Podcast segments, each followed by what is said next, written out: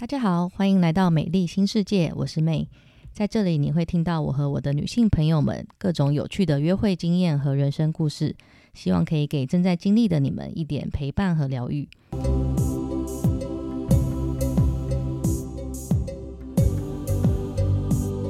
大家好，今天很开心呢，在连聊了两集韩国男生之后呢，邀请到了呃一位嫁到丹麦去的里长。那里长来跟我们大家说声嗨吧。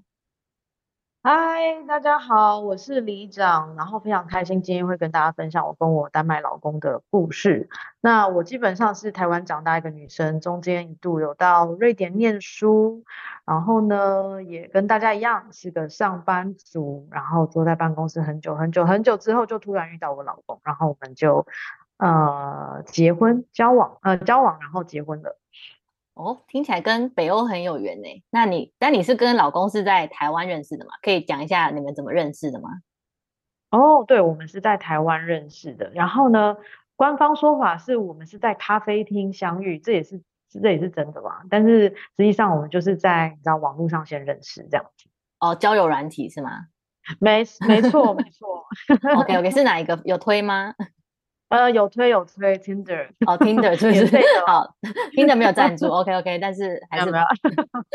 以后可以，以后可以，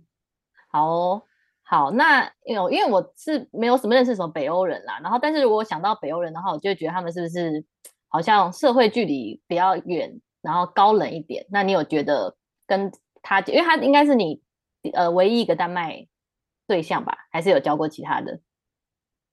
哦，对，他是我唯一一个就是交往过的丹麦对象。哦，那你觉得他有什么特别之处吗？我觉得普遍来讲，就是北欧人或者是丹麦人，他的文化上最大的差异就是人跟人之间距离确实是比较远。然后我大部分的瑞典朋友跟丹麦朋友都会跟我说，他们从小到大都只会有一个朋友到两个朋友，而且我说一生中只有一到两个。对，一生中就是到成人，他还跟你说我最好的朋友就是我国中某个同学，或者是大学某个同学，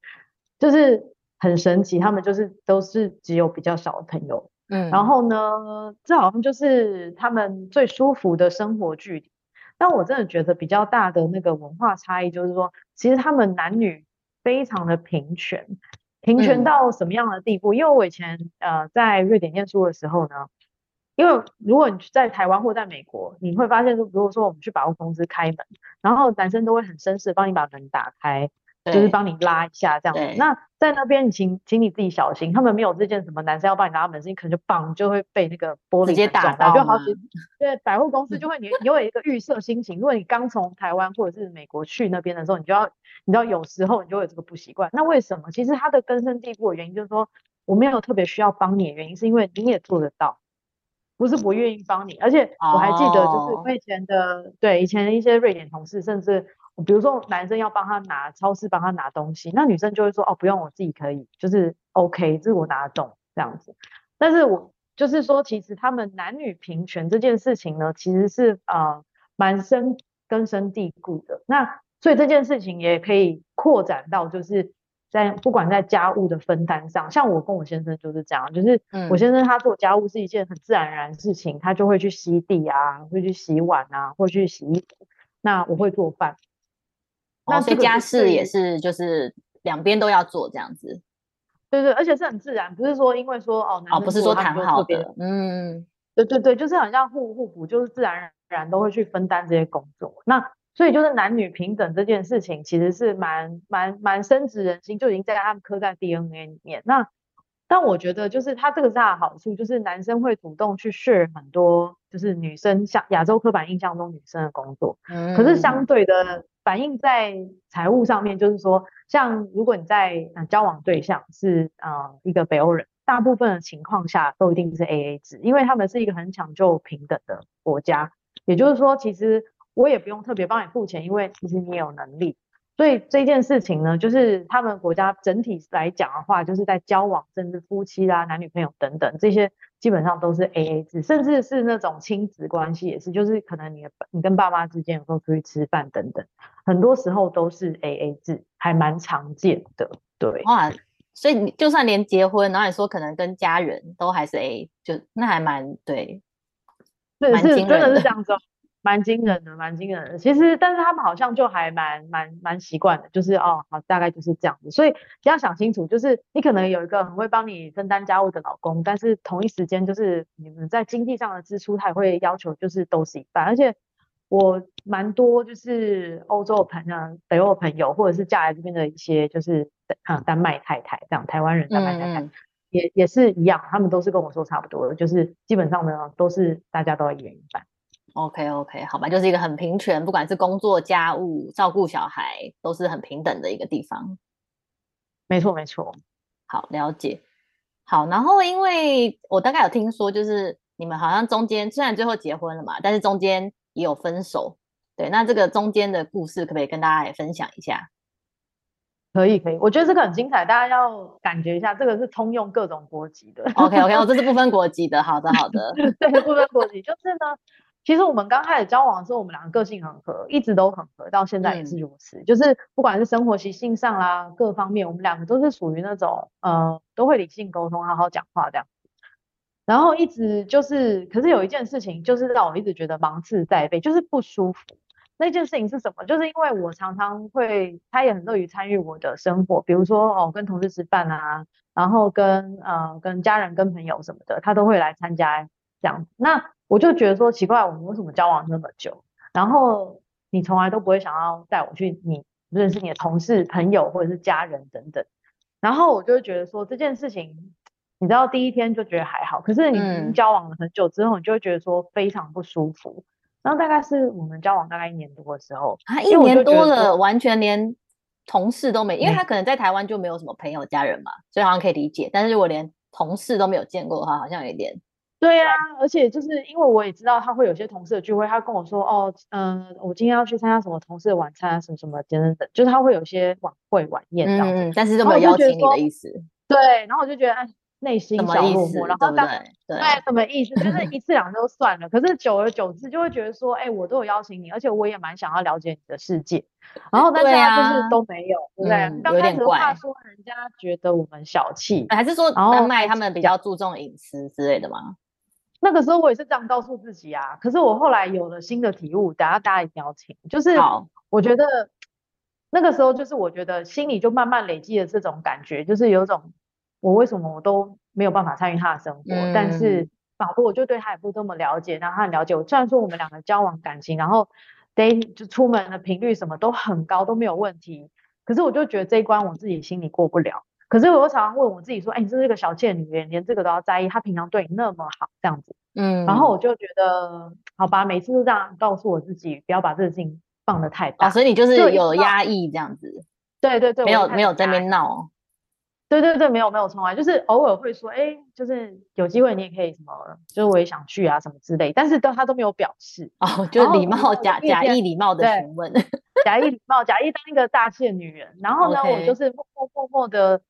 一直是觉得这件事情就越来越困扰我，因为我就会觉得说，好像我越来越不能够参与他的其他部分的生活，我只不过是他生活的一小部分这样。然后那个时候我就越累积越觉得不开心，嗯，然后一直到蛮蛮蛮可以理解的，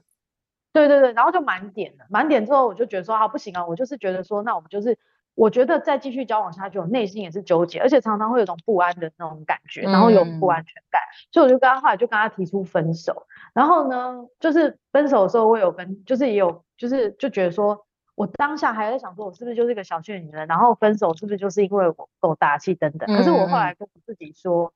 如果我要这样子过一辈子，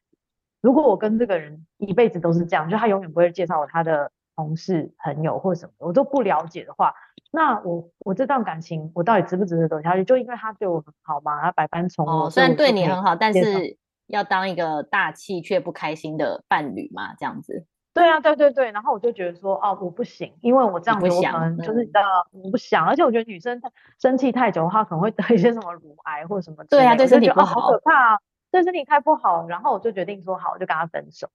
然后呢，后来当然是，其实我们就是分手之后有。就是真的分手了，然后之后就是在过一阵子再遇到，然后就其实也很短啊，一两个礼拜以后就是遇到，因为那时候算是住在一起，所以很多东西就是在他那边，所以我就把它拿回来，没有遇到就约好，然后去拿东西，就气死了，因为我实在太生气，然后就，嗯，可是我又很平静的去他家把东西拿回来，然后我们就有一个深谈，嗯，然后深谈之后，他就是当然他不想分手啊，他想要继续在一起啊，然后他就讲啊，可是，然后我就觉得说，天哪，那一天。今天如果我答应，但是我还是让这个事情继续发生，我们迟早还是会分手。所以我就跟他说，就，是问题没有解决，问题没有解决，而且我就觉得我以前就是很，你知道，很大气的讲一个很大方向啊，想要认识一下你同事，假装大气，对对，假装大气，其实没有，但是又很隐约的讲。后来那天我就决定要跟他签一个马关条约，就是我觉得我心里就不平等条约吗？对，我我觉得是不平等条约，可是我。我就觉得说我要列出来，很清楚的告诉你，我要 A B C D E F G 这样。然后我的是什么呢？我内容听起来非常的机场小度，请大家都可以听一下。好，然后这是不是也曾经困扰问题？对对，我就说，首先我希望你的所有那个就是聊天软体全部的那个大头照都要换成我们的合照。你听这个多小气，我就是要。然后对，然后我就跟他，我就跟他很重要，这很重要啊。然后我就不想被再被藏起来了。对，然后呢？昭告天下。我就我跟他说，嗯，然后嗯，我对我要他昭告天下，我要跟他讲说，我不想要有一个不是在阳光下的交往关系。对啊，又不是偶像还是谁？对呀，偶包是跟谁交往？对啊，是什么好莱坞巨星吗？然后我就觉得说，哎，我我认为说，还还还要你要做什么？就是我觉得健康的关系，就是因为你你都已经认识我家人，所以我也希望我要认识你的。比如说，我就说你现在在。就是今我有跟他压时间哦，这十五件事情有十天是今天要做完，其中一件还包括说你要 take，就是你要写一个讯息跟你妈妈说我们在讲，因为我知道他的干妈感情很好，然后他们每礼拜都会通电话，所以我说你要写一个简讯给他，然后照寄我们照片给他说你跟我在一起了，然后呢，因为我就跟他说我我也在寻找我跟你之间的安全感，这是我唯一能够想到就是看看说这样子做你能不能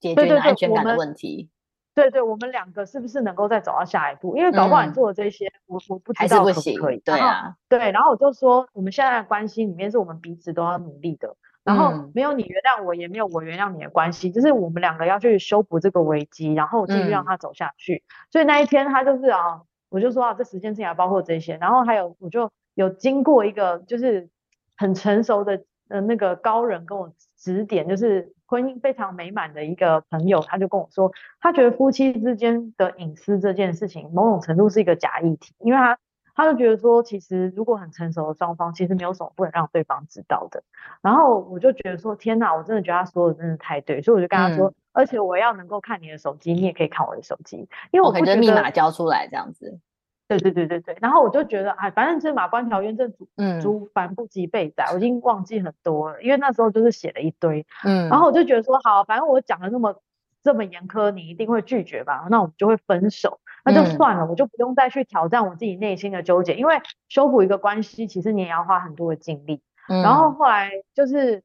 后来他就，哎，他不知道是哪个神经线有问题，还是我们真的缘分天注定，他每天就是把那些事情都做。OK，就是突然照表操课的把 你列的今天到期的都做完这样子。对对对，然后说哎不好意思哦，今天就是你知道 due day 快要到了，你确定你要不要那个 EOD EOD？然后他就真的就是 逐逐个把它全部做完。Checklist。然后我才对，然后我就觉得说对我来讲其实只是松了第一口气，因为当然还有一些事情是。需要更多时间去酝酿跟发生，我就不会跟他讲说今天，比如说今天就要看你的同事跟你的爸妈，对，现在约他们出来，对，怎么可能？然后我就觉得也不要太过分，那是摆明就要分手。那我就觉得说好，你有诚意都已经做，把今天能做的事情都做，然后我我我们就试着再往下一步感觉看看，嗯嗯嗯。然后所以我就觉得说我们是经历了一个感情的累积性造成的裂痕，对，这个还其实蛮大的耶。对，因为。大家刚开始很多女生都会认为说啊，不要我太小气，我应该就要给对方一个空间什么的。但是你一定要了解，每一个人都要了解自己。如果你不是可以做到这样子的女生，就不要这样要求自己。我就不可以，那没有关系啊。就是我觉得就是说，我们不用跟什么什么把自己的标准条件放得很什么很 zen 很很很怎么样很了不起。就是我就是。我活在我自己的标准当中，我感觉到舒服的关系才能够继续下去，才能继续经营。所以我后来就发现说，他这样做之后，其实我只能感觉到他很有诚意要要继续经营这段关系。然后我们后来也慢慢慢慢的花了大概半年的时间，不断的去修补。那那个修补是双方的，就是我们彼此都有努力。嗯，然后我觉得就是后来这真的就是关系有很大的进展。哦，就是那个信任感有重建，安全感有重建，这样子。嗯，对，安全感有重建，而且我觉得那个安全感的重建真的是一个人的心有在你身上，跟有一半在你身上，跟只有一点在你身上，你都感觉得出来。所以当你可以完全感受到他真的有诚意，把心都放在你身上的时候，你就自然那个安全感就会消除。嗯，然后，所以我觉得我自己在这边后来也是。在等于后来就再过大概一年多的时间，我们就双方真的有感觉到彼此就真的是很理想的对象，就是很适合彼此。然后所以我们后来就结婚了这样子，然后很感人。所以对对对对，真的是修补成功。因为有些人是修补不成功，对啊，我真的觉得修补成功没有关系耶，就可能现在跨不过去那个坎啊，对啊，对对对。然后我觉得不用怕说，万一我跟他。说了这件事情，我们真的分手怎么办？真的分手，那就是他不适合你啊。那只是我，我比较幸运，刚好遇到一个刚好适合我的人，而且很喜欢签马关条约，就是某个程度是 有。可能你也蛮会，你也蛮会列的。对，我也列的很清楚，然后时 间、行动，对对，很清楚，就不会说哎对方不知道说怎么做，然后又不了了之。因为好像蛮常会听到这样子，就是好再试试看，然后但是就是问题没解决，所以最最后又还是分手这样。所以我觉得具体需要希望对方做什么，跟对方在什么时间之内做，其实你可以跟他沟通。如果对方做不到，那就算了，就没有缘，没有缘就算。因为我觉得好像很多情况是说试试看，可是没有具体的做法，就是没有具体的 action plan 跟时间。好，所以我们今天就学到一课，跟大家分享，记起来。如果希望对方改的话，就是时间跟行动要具体。对对对，我觉得这个很重要。然后，所以。后来就可以再慢慢看下去，这样子，但是不要勉强自己，在一段不要委屈自己。好，那最后呢，想问一下李长，那假设我们现在在台湾，因为好像现在听说，因为一些风电业的关系，台湾现在非常多丹麦人。那假设我们台湾女生遇到丹麦人，你你是 overall 有推荐吗？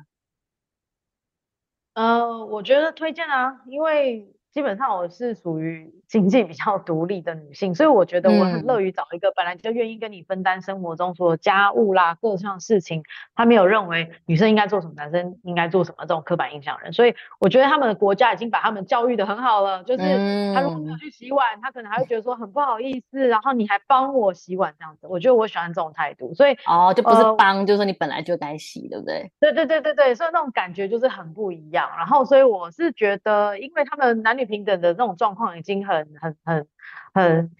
升值他们自己的 DNA，所以我觉得这这件事情对我来讲是大加分。然后也也是，那如果我多做一点，他就会觉得哦我好棒这样，我多做一点点而已。然后所以我就是请大家可以也是可以给就是给给丹麦投一票这样，还是可以 给丹麦投一票投一票，最后再拉票吗？对，拉票拉票，所以我又要后来以后就要办一个什么投票活动，国家投票活动。对，哪一个国家？目前看起来，对韩国应该是没票啦。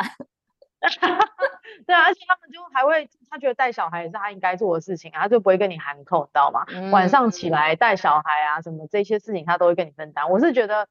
是如果两个人都是上班族的话，我就觉得这个真的是一个蛮不错的选择。那如果你又刚好遇到像我老公，又是属于很奇怪，他就是一个。丹麦的长相却有亚洲人，他他其实是很乐意帮我做更多，而且呃他也很乐意不是 A A，然后他很喜欢帮我出钱，那我当然是更开心，所以这个是非常有机会的，各位。好的，好，那今天感谢李长来跟我们分享，那希望大家都可以遇到合适的伴侣，那我们就下周见啦，拜拜。好，拜拜。